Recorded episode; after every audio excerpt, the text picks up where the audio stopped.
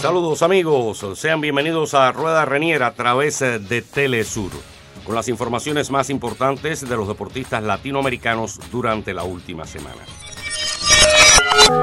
Comenzamos con los preolímpicos de baloncesto en el sexo femenino, donde Puerto Rico se clasificó para la cita estival de París al derrotar a Nueva Zelanda en un grupo donde cayeron ante el fuerte conjunto de China y Francia para lograr el tercer lugar lograron conseguir el boleto olímpico.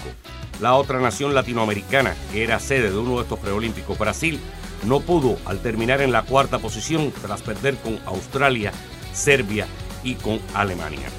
También en el mundo del básquetbol, en la Liga ACB Endesa de España, pues el mejor jugador de la fecha fue un latinoamericano. Nos referimos al dominicano André Félix, que logró marcar 27 puntos con 8 rebotes y 7 asistencias para ser el mejor jugador de la fecha.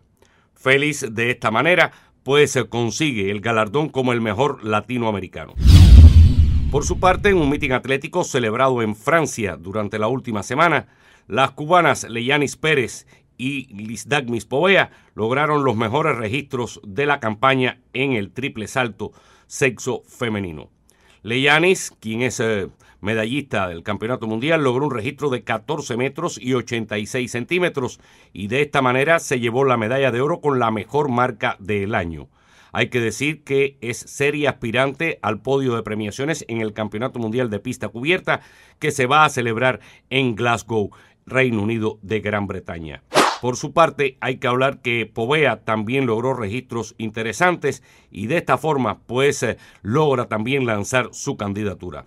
Por otra parte, con marca personal de 4 metros y 41 centímetros, la joven garrochista cubana Asinquiala se impuso también este miércoles en el mítin atlético de Valencia, España, mejorando su marca personal. En el triple para el Campeonato Mundial, Leyanis puede tener una dura rival si es que se presenta. En el caso de la venezolana, pues eh, que ha logrado ganar todas las últimas grandes competiciones. Así que hay que esperar a ver qué puede hacer la cubana en esa cita del Campeonato Mundial de Atletismo Bajo Techo en Glasgow, que va a tener por sede pues nuevamente esta ciudad, ya lo hizo hace algunos años. Yurimar Rojas, la gran atleta venezolana, es la máxima favorita.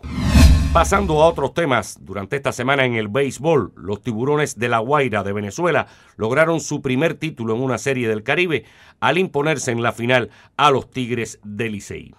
Hay que decir que Venezuela no alcanzaba un título en series del Caribe desde el año 2009, cuando lo consiguieron los Tigres de Aragua. De esta manera, el equipo guairense dirigido por Osi Guillén se erige como el mejor equipo del área del Caribe.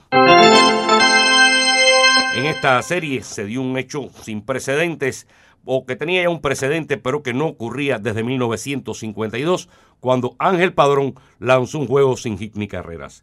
El primero de la historia de estos certámenes se había lanzado en el año 1952 en Panamá, cuando el estadounidense Thomas Fine, conocido como el Potro Salvaje, de Texas, le había lanzado juegos sin hit ni carrera al cervecería Caracas, hoy Leones, de la misma capital venezolana.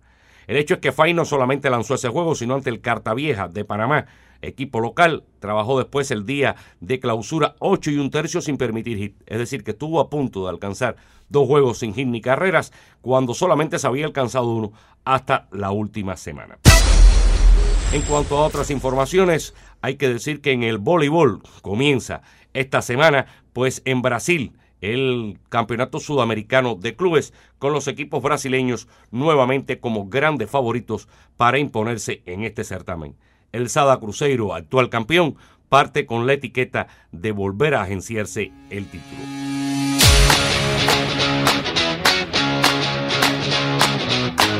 Y hasta aquí las informaciones de esta semana. Recuerden que Telesur es la casa del deporte latinoamericano.